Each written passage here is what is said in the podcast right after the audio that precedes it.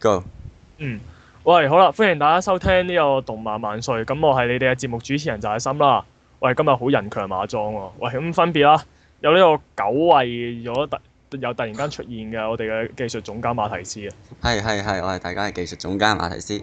嗯，啊咁仲有係，咁仲有兩位嘅嘉賓啦，分別就係、又係之前出現過一次嘅就係凌希啦，大家好，我係凌希。係同埋阿 L 妹嘅，好，又係我啊！大家好，係你已經呃咗人好多次啦。似啫嘛。嗯，咁好啦，咁仲有誒、呃其他嘅主持就有呢個七夜啦。唉，又係我，好下一個。係咁呢個呢個可樂君啦，唉，難得有兩位女嘉賓，唉，諗住提起精神，但係都係唔算啦，點解咧？點解提唔起精神咧？因為我已經俾呃 L 妹呃咗好多次啦。咁好啦，啊咁咁 let's 啊呃下一個。仲有呢、個最尾就係仲有呢個奴隸古雲嘅，我嘅帝王機啦，唉，得啦得啦得啦，就嚟玩多次，就嚟玩多次，好開始。係咁啦。誒、收聽方法啦，www. 電下 .com 咁電下嗰兩個嗰兩個字打中文就 OK 啦。咁係另外喺 iTunes 都可以收聽我哋嘅節目嘅。咁如果想留低意見咧，歡迎大家 at 入去呢、個誒、Facebook 專頁就打電下 radio，咁就 search 我哋咁。同埋如果想同我哋有啲對誒、呃、對話嘅，歡迎大家 at 入去個 M 群 group 二七一二二八誒 MSN 松 dot CN 係啦，咁就係咁樣啦。咁誒、呃我哋今日嘅主題係乜嘢咧？阿提斯係阿老闆，老闆唔係唔係唔係老闆，你先係台長。唔係咯，唔係咯，我我只不過係煙幕嚟嘅，真正嘅幕後黑手嚟就就係阿提斯。我們自爆真的好麼？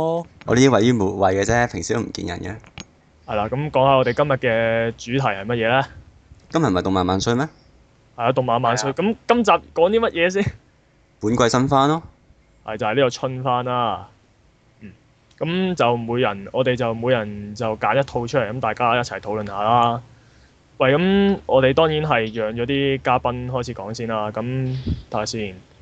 誒、因為阿凌希講先啦，因為我覺因為誒、我覺得一啲大家，我覺得一啲比較爆嘅東西，我覺得留擺喺開頭會比較好啲啊。凌希你講啊，你想講邊套？絕對唔爆喎。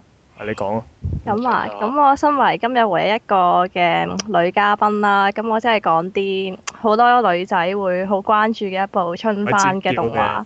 嗯，就係呢個世界初戀啦。哎有尖叫嘅咩喎嗱，咁順便補充一句就係、為咗防止佢講，即係因為佢已經之前同我同我哋講過話，佢會講呢套嘢㗎啦。咁就係我同呢個七嘢啦，就好大犧牲啊！為咗防止佢講完之後大家會 dead air 嘅關係咧，我同七嘢已經硬七誒、已經連連夜硬啃嗰一集㗎啦。我知家睇新聞 t 係，係好咁，凌開希始你啦。嗯係啦，凌希你作為最熟悉呢套嘢嘅人，你可唔可以介紹下個故仔咧？嗯，咁樣咧，誒、呢套嘢咧，點解大家會咁期待咧？就係、咪就係因為咧呢套動畫咧係一套誒好、難得嘅 BL 嘅動畫啦。咁事實上咧，又真係好少 BL 動畫咧可以作為呢個新番咧喺電視機上面播放嘅。出到街。咁呢個古仔咧，其實就係講緊誒、呃我應該揾個代號，嗯，我揾個代號嚟形容佢哋啦。一個係學長，一個係學弟啦。咁就話説咧，喺佢哋讀緊高中嘅時候咧，呢、個學弟咧就非常之傾慕自己嘅學長嘅。咁於是有一日咧，佢就同學長告白咯喎。咁告白之後咧，佢哋真係喺埋咗一齊啦。點知咧，因為一啲好好無聊嘅事啦，佢哋就分咗手啦。咁呢個動畫第一集嘅開始咧，就係講誒十年之後啦，咁大家都投身社會啦。咁喺一次機緣巧合之下咧，呢、機緣巧合。個學弟咧就入咗去一間誒、呃少女漫畫嘅編輯部度工作啦。而呢個上司咧，竟然咧就係、佢當年嘅誒、呃、學長啦。咁然之後，誒、佢初頭就唔知嘅，咁後尾咧佢知道之後啦，誒、佢個學長咧就同佢講，其實咧佢仍然係中意佢嘅喎。其實我佢就話誒，好、希望咧，話諗盡辦法咧，一定要令到呢個學弟咧重新愛上佢啦。但係呢個學弟咧最衰就係衰在佢又死要面啦，又硬頸啦，即係個傲嬌嚟嘅。嗯，係咁所以咧誒。呢個動畫就應該會 keep 住咁樣繼續落去啦。咁其實咧，呢套動畫嘅原作咧係一套漫畫啦。咁咧喺佢漫畫每一每一集嘅結尾咧，佢都會有一句説話就係、誒、距離告白嗰一日啦，仲有幾多幾多日，咁就一路倒數咯。咦，幾有趣啊喎。其實咧，誒、聽完靈希嘅簡介之後，其實大家係咪覺得係一個好普通嘅一個比較普通嘅戀愛故事咧？唔係喎，但係要強調嘅就係頭先所講嘅嗰兩個人其實都係男人嚟嘅。嗯，哎呀，知㗎啦，知㗎啦，唔好講佢啦。不過其實呢套嘢我中意佢，唔單止係因為佢一套 BL 嘅作品啦，而係佢我覺得佢作為一個動畫，佢嘅即係佢嘅節奏其實都掌握得幾好啊。因為其實我同意啊誒呢一個誒作者啦，誒、叫中村春菊老師啦，咁佢嘅作品咧其實都係誒、一啲喜劇嘅小品嚟嘅，佢之前出過嘅其他作品都有動畫化過啦，咁可能有啲人都好熟悉係叫做《純情浪漫史》啦，咁其實都係類哦似咁樣嘅喜劇模式嘅動畫咯，咁然之後佢係好識掌握啲節奏，譬如幾時要 Q 版啊，幾時有大頭啊，誒、大叫啊，咁樣其實嗰個氣氛都幾有趣。其實我覺得呢套嘢係誒嗱，即係我作為我作為一個普通嘅用家啦，我睇完之後用家其實我覺得用家點解用用家嚟做乜嘢 Dạ. 啊？用你嚟喐做咩嚟啊做咩啊？你用哎觀眾邊個觀滿眾足你嘅欲望。觀眾，OK，咁我覺得誒、呃如果誒、作為一個普通嘅觀眾，我覺得誒、呃其實呢套嘢如果剔除咗某啲可能略為令人有略為令一般觀眾有啲毛管動嘅嘅畫面嘅話，其實呢套嘢係比一啲所謂嘅一般向動畫係嘅嘅劇情嘅同埋節嗰啲節奏係做得更加好嘅咯，即係好似頭先寧喜所講咁樣咯，嗯，Dạ, 誒，哎其實我我想問一個問題啊。係，誒，佢漫畫嘅原著係好似係有分三 pair 人噶嘛？咦你咁係啊。咁咁係咪就係得一 pair 出咗嘅啫？動畫而家係出咗一 pair 咯，但係佢我睇佢 O.P. 佢應該另外嗰兩 pair 都會出㗎。嗯，嗯嗯係即係佢成個編輯部其實都係咩嚟㗎？誒、我印象之中佢編輯部嘅啊，係啊係啊係啊，全部都係。啊已經成個畫面係粉紅色㗎，大佬。好鬼啊搞嘢喎！去到 part 佢明明前多一睇仲係呢個周期發生，死突然周期你有個變化，勁好笑係啊！同埋其實呢部嘢幾好笑，係因為誒佢、以一個少女漫畫嘅編輯部嚟做背景啦，所以其實佢入邊都講咗好多漫畫界嘅一啲趣事啊，編輯同埋漫畫間之同埋同埋漫畫家之間嘅一啲誒好得意嘅嘢唔係。佢俾嗰啲 BL 畫面出嚟嘅時候，我覺得係佢佢個佢個情況係我我可我我可以着量咁俾佢過咯，即係譬如可能個學長同學弟佢佢誒同一個同一個誒、呃少女漫畫家喺度傾緊嗰啲排版嗰啲問題嘅時候，咁就話嗰、個女仔畫極都畫唔到呢個接吻畫面嘅神髓出嚟。嗯，我當翻好嘅人，我除眼鏡啊咁於是咧嗰、個咁於是咧阿學長咧就突然間除咗眼鏡就即場同呢個學弟示範咗呢個接吻嘅角度到底係點樣畫啦。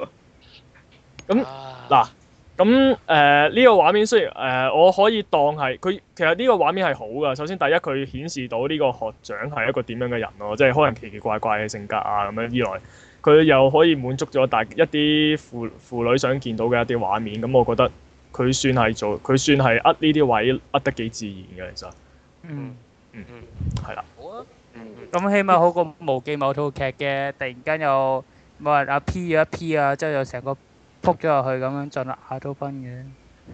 哦，阿凌希仲有冇嘢想講咧？呢套嘢誒、應該都差唔多啦。嗯。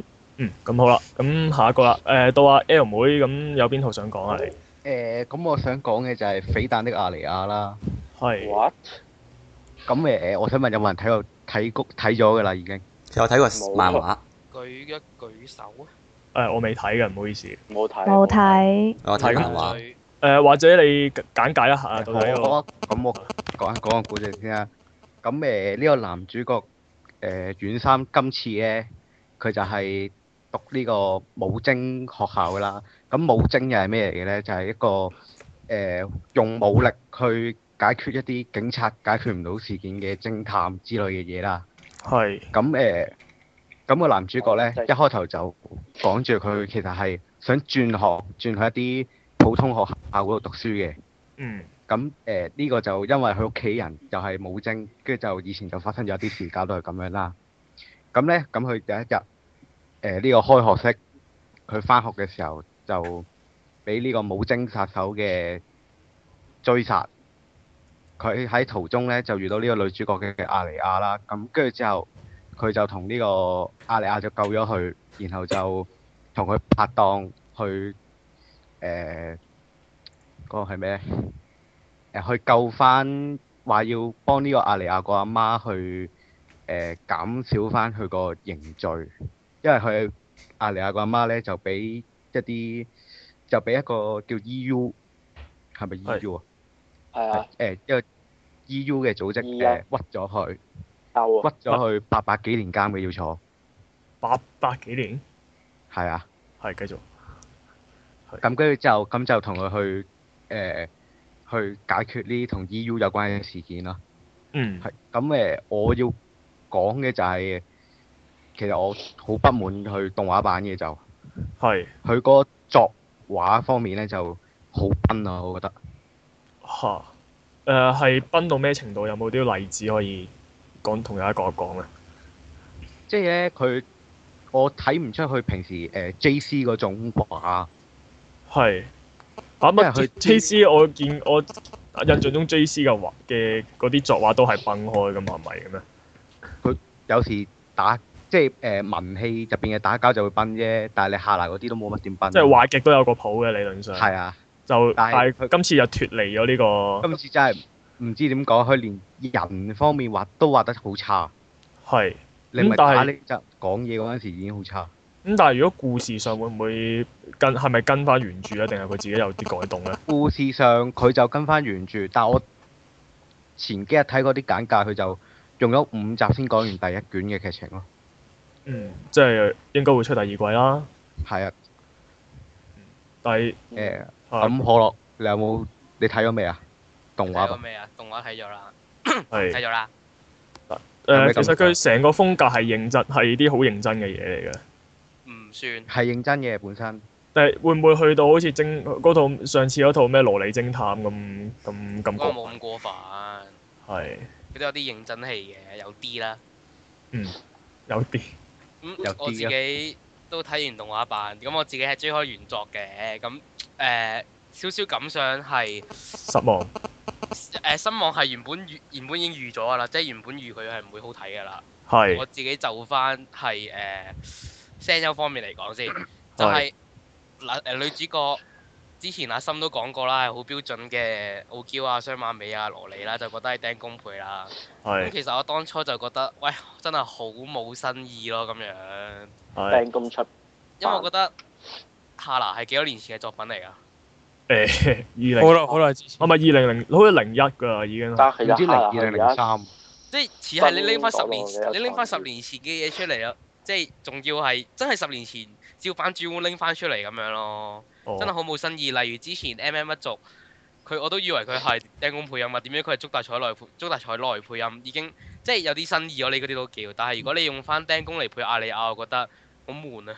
嗯咁但係同毫埋無疑講問，返佢係最適合嗰個嚟嘅喎。唔係，我覺得佢唔係最適合咯。暫時我望到係佢都係，咁講，我覺得。可惜。我覺得誒、呃一來咧，但係我覺得係需要唔同嘅新嘗試噶嘛，唔可以下下都將一個聲優定死咗喺一個框架入面噶嘛。我覺得釘工而家就係完全俾人框死咗喺一個俾人掟死咗，一定係傲嬌。係咯，俾人釘咗落去傲嬌呢一個框架入面咯。結果大家定晒，結果將佢定晒型咯。而家就係、係咯。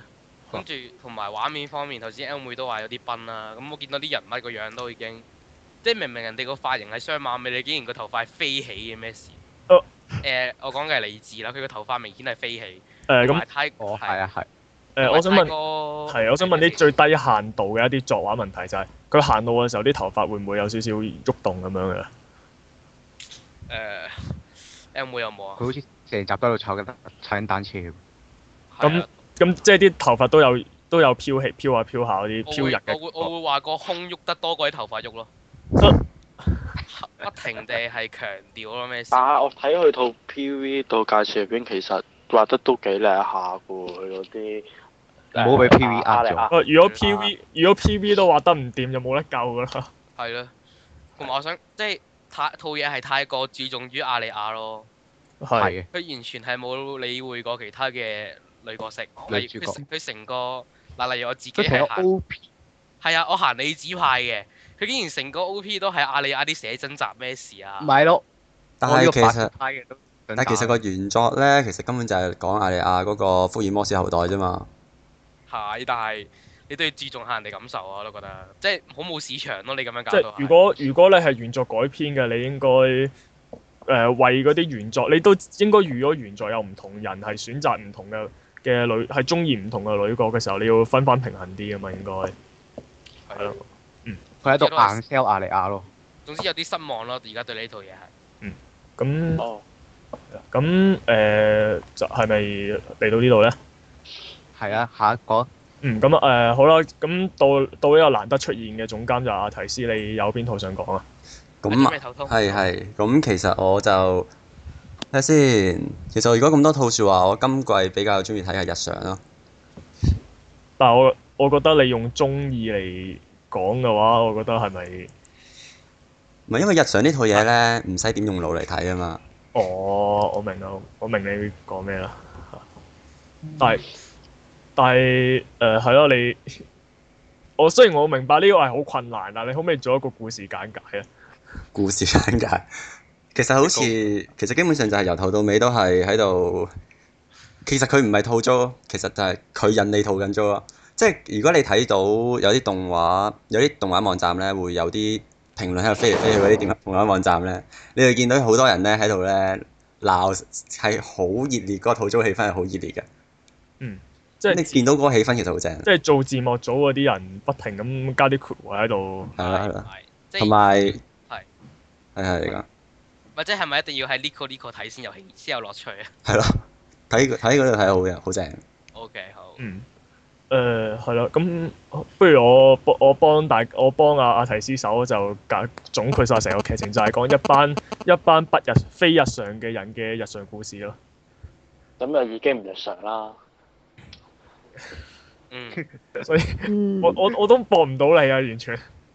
咁而家講緊佢哋嘅日常啊嘛，係。嗯嗯，就係係咯，好似阿提斯咁講，即係佢嗰啲誒，即係同芳村橋下唔同啦。芳村橋下起碼有一個叫小蕉嘅人咧，啊佢都仲係一個正常人。佢會佢會佢會見到一啲唔正常嘅事，佢會吐槽嘅。但係咧，而家成件事就係根本所有人都冇得救咯，成個日常成套日常入面嘅所有角色都係冇得救嘅。有乜類型嘅非日常啊？有即冇係例子啊？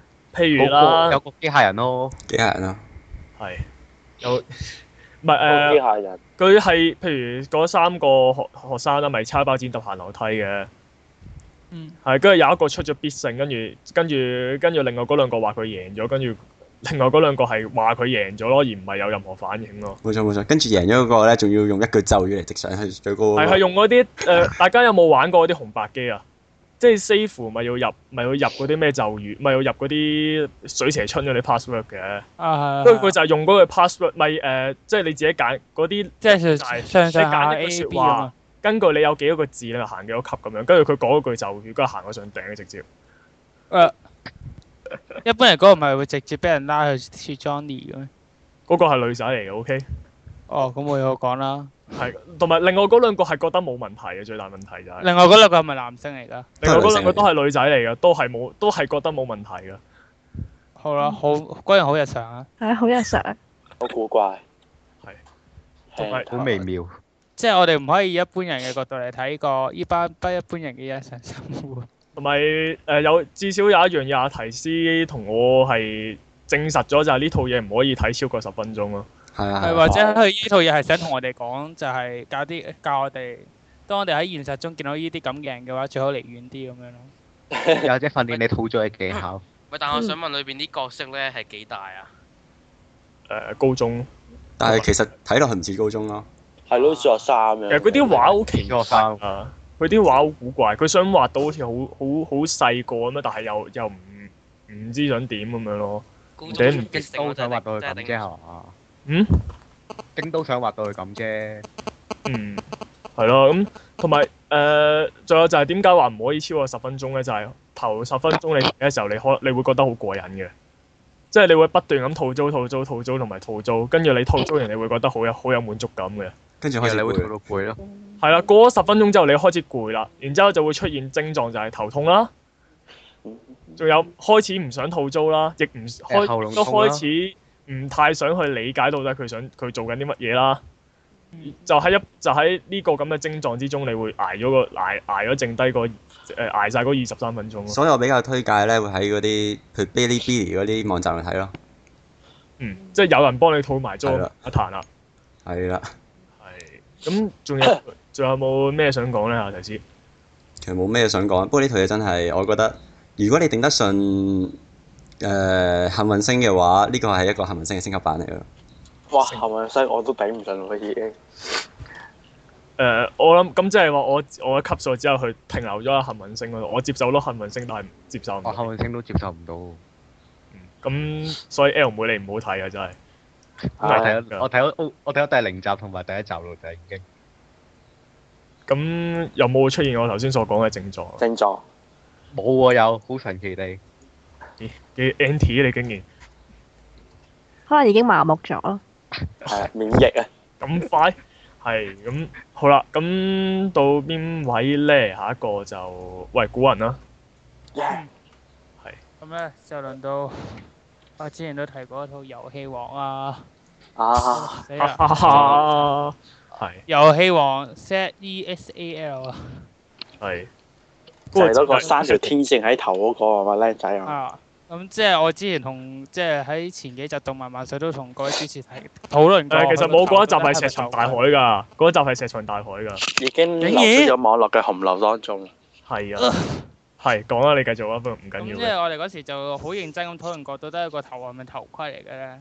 咁即係或者我形容下佢個頭先啦。首先佢係誒底色係黑色嘅，即係佢係後尾枕嗰度就有幾條翹起啦，咁冇乜所謂。即係嚟到壓前嗰執陰唔到啦。佢嗰執陰咧就首先係粉紅，即係偏紅深偏深色嘅粉紅色，即係零零細細有兩條好似貼角紙又唔係角，即係係咯天線嘅物體就吊咗上去啦。而最神奇嘅就係喺第一畫嘅頭，第一畫嘅頭一分三十秒咧，我已經充分見證咗，就係呢個頭髮就算喺跌落懸崖都都係唔會喐嘅。頭盔嚟，嗰個頭盔嚟㗎啦。其實咁就講其實成套動畫入面所有角色嗰啲髮型都係冇移動過㗎。唔係，其實我覺得係有啲奇怪。最近日本嗰啲專設嘅俾僆仔睇嗰啲動畫咧，個個啲主角啲頭咧都係騎呢古怪，究竟係啲僆仔發生咗啲咩問題？可能佢密謀咁出緊一隻誒 gel 頭嘅用品咁推介俾各位用咯，即 係用咗之後咧就可以永世都唔會甩㗎哦啦。 I can give you gas。係黐我線！你繼續啊，古人。好啦，咁就講翻呢套嘢嘅設定先啦。咁係誒唔係我我有一點想吐咗租先嘅。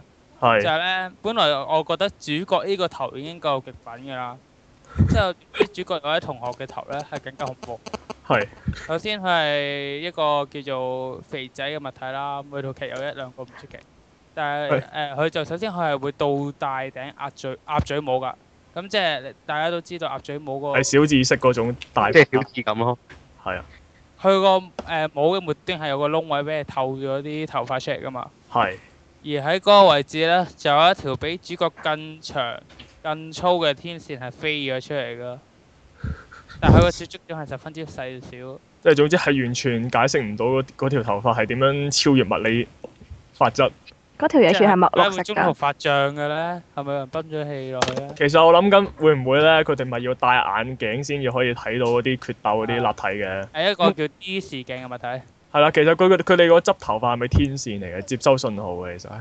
嘟嘟嘟嘟嘟死啦，好難添，點算啊？嘟嘟嘟嘟嘟，佢有可能喎、我係就即係睇翻官方嗰張圖，佢個 D 視嗰個 D 視鏡係完全貼住主角嗰條天線嘅。同埋我想再再講多樣嘢就係呢套嘢咧，即係當然我呢啲賣玩，即係呢啲以賣玩具為主嘅一啲動畫咧，我本身已經對佢嘅作畫不太抱有期望噶啦。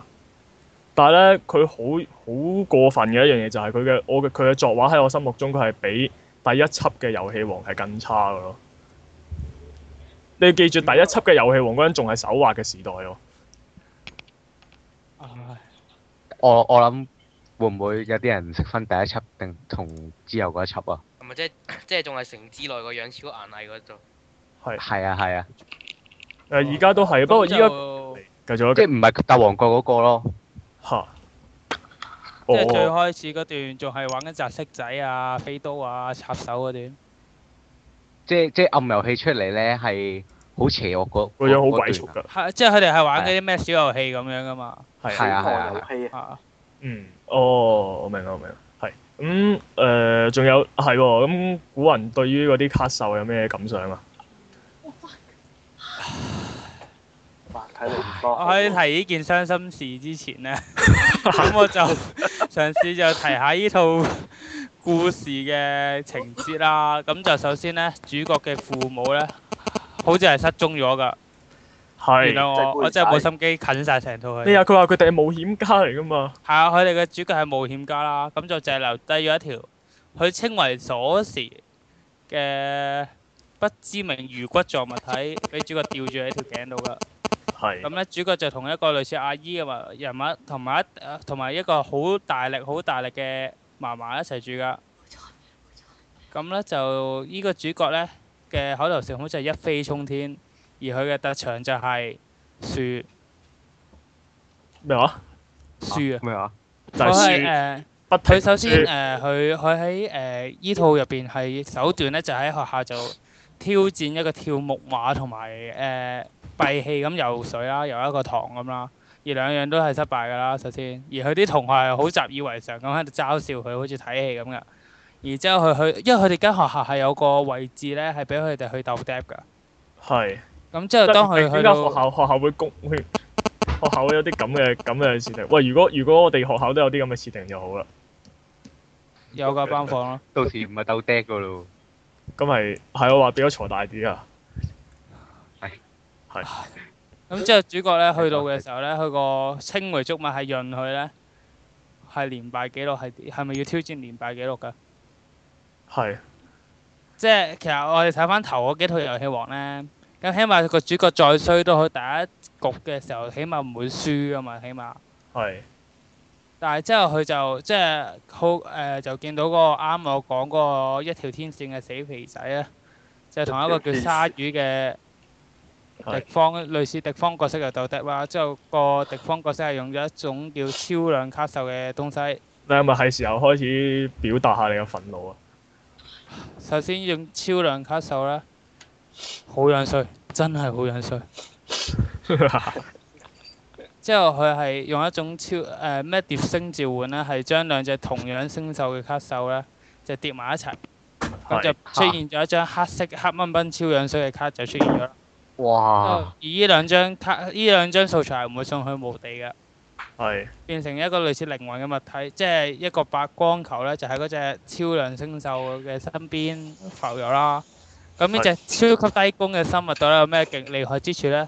主角嘅形容就係、總之好勁啦，雖然我一張都冇。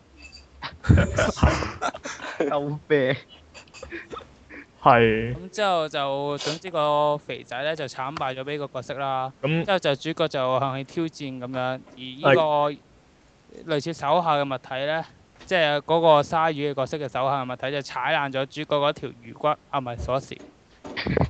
之後就個主角就好耐咁係得去同嗰個鯊魚哥嘅度決鬥啦。嗯之後喺主角劣勢嘅時候咧，就突然間嗰條鎖匙就復原翻，就出現咗主角嘅頸上邊啦，喺進而咗主角嘅頸上邊。之後就佢就主角咧就喺個幻象之中打開咗對大門，之後而喺入邊出現咗 E.O. 嘅新怪物，啊出現咗個裸男。攞男係一一隻，個發住個光，而個頭就我不知點形，我吐吐足不能，總之係發光裸男出現咗啦。而呢個裸男就好有型咁對瞓低咗嘅主角話：係時候反擊啦！嗯咁係啦。就個故事又完結咗啦。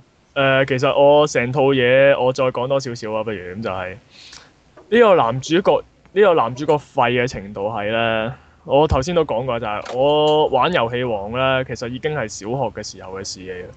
嗯而 f o o d e 我到而家都仲喺度，係冇改動過。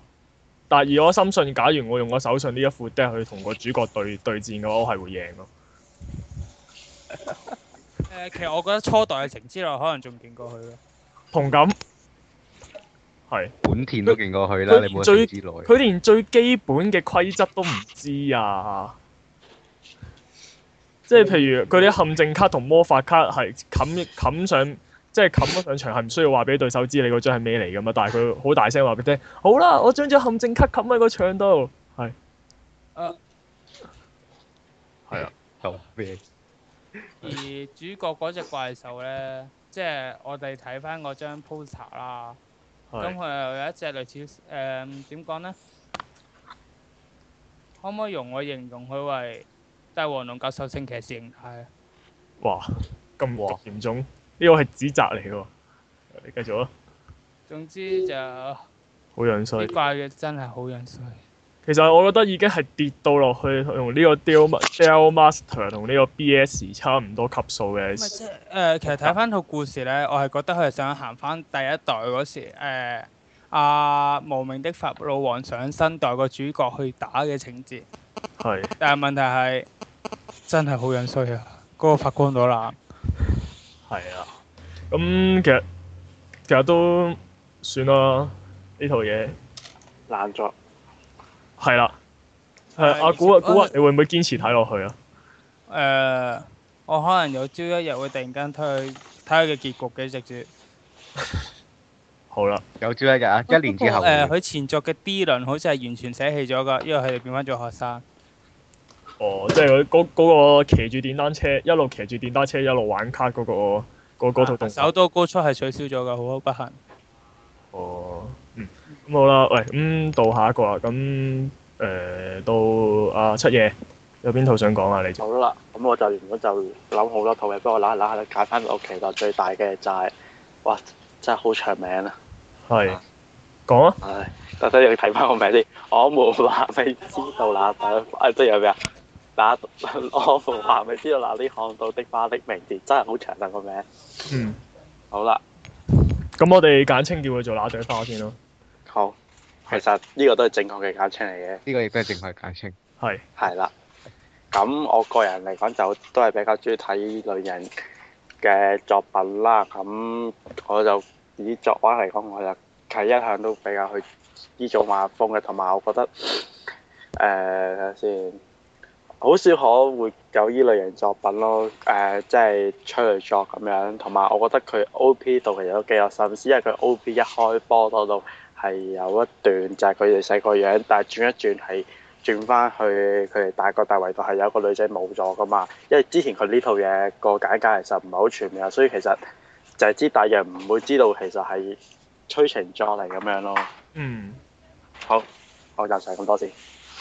咁係咁，同埋佢呢一套嘢係佢佢有好多嘅劇情啦，係令到你嚇一跳，我我係有啲嚇一跳咯，即係譬如。一開始咪見到咪見到嗰個男主角同嗰個女同個嗰個女仔，即係個同個女仔講小翠係咪叫小翠啊？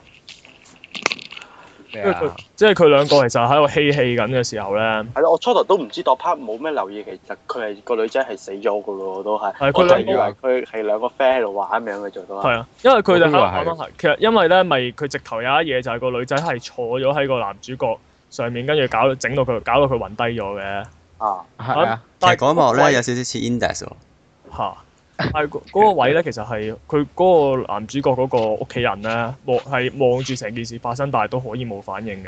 我初頭我初頭佢誒、因為佢人物唔簡介係佢煮面嗰度我已經發覺㗎，其實係咯，唔係因為嗰個屋企人，我充其量就話可能因為佢哋太熟啦，所以咁我樣初以為係係表妹嗰啲咁嘅類型存在，所以見怪，因為個女主角睇落去都做好好靚妹咁樣咧，以為係表妹嗰啲咁嘅角色，所以諗佢哋應該屋可能佢哋屋企咁就唔係好覺㗎嗰時我都結果點樣係去到突然間啊男主角個 friend 啊啦，突然間走過去，突然間突然間嚟揾佢話俾啲暑期作業佢嘅時候，跟住係嗰個見到佢嗰一下直頭見唔到嗰個女主角嘅存在嘅時候，咁於先至發現原來只係一個靈體嚟嘅啫，原來啊就嚇嚇曬我哋一跳啦。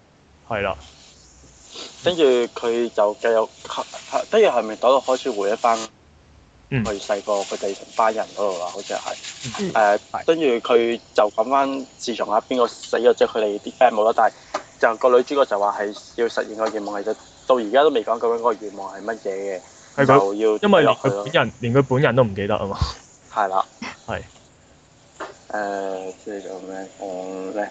跟住，跟住佢講翻，其實個男主角自從學單嘢之後，係係個隱蔽青年嚟啦。就扎跟住係擲咗，係擲咗。跟住佢出翻去誒話，後尾見到佢以前細個，即係而家好聰明嗰個咧，佢嗰個其實 part 都幾好睇嘅。佢表面上嗰個好似其實冇乜嘢咁樣，覺得誒咁耐嘅嘢你就諗嚟，但係佢之後由翻嗰個誒阿胡松耀嘅角色話翻佢，其實其實佢都好作緊個 part，我都覺得 O K 嘅。其實嗯，係其實誒，呃佢、講到話誒嗰個嗰、個嗰個女主角啊啦，即係嗰個幽靈啦，啊係講過話佢唔佢覺得個願望係應該要集齊翻以前咁多個朋友先至可以實現嘅。嗯咁、但係就係、個男主角就講咗一樣嘢就係、誒、以前佢以前以以佢話依家已經唔同啦，大家冇可能再再可以喺翻埋一齊咁樣。咁誒、而跟住佢係表現到到底呢呢、個女主角消失咗嘅咁多年間，到底有啲咩變遷咯？成嗯就係去到佢哋原本係好 friend 嘅，但係後尾各自各大家分裂咗啦。因為其實係咪一切，我覺得好似係由嗰個女主角嗯其實先開始。應該係個女主角死咗之後先搞成咁。唔係啊，其實佢係講翻，佢後尾講翻，其實係因為佢其因中為一男個朋主角女友啊死佢。問個男主角佢係咪啊中意女主角啊嘛，但係個男主角例牌嘅問題，例牌嘅回答就係呢啲咁嘅豬扒點會中意就出事啊啦。嗯，其實我覺得佢哋應該佢哋當時咁講過，可能都對嗰單嘢其實個個都有啲罪惡感，可能去講話佢好潮嗰個細個嗰個 friend 就即係受我公女啊費嗰個咧，其實可能佢自己覺得，如果佢當初自己冇問到個問題，可能呢件事唔會發生到咁嘅地步噶嘛。係其實跟住就一路做落去啦，就佢其實佢依啲個位唔錯喎，依啲個位咁人依啲就依啲就額外整啲畫面，佢係誒依啲繼續係做劇情咯。如果我覺得佢跟住幾集都係咁樣做，呢種感覺唔錯咯會。嗯嗯誒、其他人有冇對呢對呢個動畫有咩其其他嘅評價咧？係咪好啊嘅？嗯，其實我覺得幾，其實我幾中意呢套作品㗎。我覺得其實佢嘅佢成個講啲角色嘅設定，即係佢嗰班朋友啦，本身好 friend 啦，之後而家就開始各散東西，即係佢呢啲設定其實都幾走現實向咯。我覺得嗯，好日常啦，真係好日常。因為朋友係啦，呢套真係好日常咯，即真係係會日常嗯比比比日常更加日常嘅啊日常。係，我覺得佢最感動嘅位，即係你話佢催淚嘅位都係，即係真係會令人不期然諗翻啊！以前可能自己都有班咁嘅朋友，咁而家大家原來真係可以變得好唔同咯。好哦似佢間佢班朋友咁，好似有個女仔咁，可能佢已經變咗一個好潮嘅高中生啦。之後誒，有有啲又變咗高材生啦，入咗名校啦。咁有然啲就之後細個好平淡，大個就走去環遊世界咁樣。係咯，即係估嗯係估你唔到咁樣。同我埋覺其得實變變化最明顯嗰個係女主角細佬，啊我覺得，即係打機拎住部 NDS 喺度打咧，好現實啊！我覺得呢個哦，同埋我我嗰 part 要好好睇啊！part 真係嗰 part 話誒，最起碼死我都知 part 真係好係啊，睇嗰啊個！真係好慘嘅一句咯。嗯，係喂，同埋我覺得誒、其實現實就係咁樣噶嘛。好多時候，明明你以前可能同一班人係好 friend 嘅，但係你可能係突然間會可能由某一天開始，你突然間會唔熟咯。其實好多時候係唔需要理由嘅呢呢一個呢一件事發生，甚至乎可能就係好似而家咁樣，呢成佢哋嘅分裂係好微不係因為一件好微不足道嘅事咯。就係因為就係、因為其中一個女仔問咗一句你問個男主角係咪中意個女主角，就導致到佢哋開始出現裂痕咯。最後就徹底地呢、個佢哋嘅友情就崩潰咗咯。嗯係啦其實呢套同埋我嘢想啊繼續，講先，你講你講你講。其實呢套嘢都幾得意咯。佢一開佢而家都講到好明，其實個女主角死咗，即係都開宗明義話你聽，其實呢套嘢點都好都係唔會係 happy end 咯，完全嘅。嗯，因為因為你其他類似咁嘅作品，你多數都唔會話講到好明個女主角即係死咗，你就係最多都有啲，咦佢係好似唔係真人嚟㗎，但係都唔會講到好明佢真係死咗㗎嘛。佢呢套都好開宗明義話你聽，唔係完全嘅 happy end 咯，一定會。嗯嗯，嗯，係咯，同埋呢套嘢其實我覺得誒、一來可以令到大家大家係有啲共鳴啦，因為佢個取材都係真實比較真實啦，嚇、同埋係咯，咁仲有冇咩講啊？出嘢冇啦。 ED E 咯，ED 取材取得好，唔係攞手 ED 攞得好，我覺得。係，我都好中意首 E D。啊，就就係到呢啲。誒呃係邊個以唱前成？日聽？邊個唱㗎？誒，佢呢個版本就係佢入邊嗰三個女仔唱嘅。嗯，哦其，實佢呢首呢啲誒，之前有套動畫都用過啊，就係、呢個今日嘅五年二班都用過嚟做呢啲㗎，係啊。哦，係但係最原曲係誒零一年嗰陣時。張年係零一年，零一年。係，喂，誒，因為咁啊，喂，依家誒，我哋 part one 都有啲過咗鐘啊，咁咁一係我哋休息一陣先，我哋轉頭翻嚟就再講其他嘅春番啦，嗯，好。啊係啦，咁拜拜你終於翻嚟啦，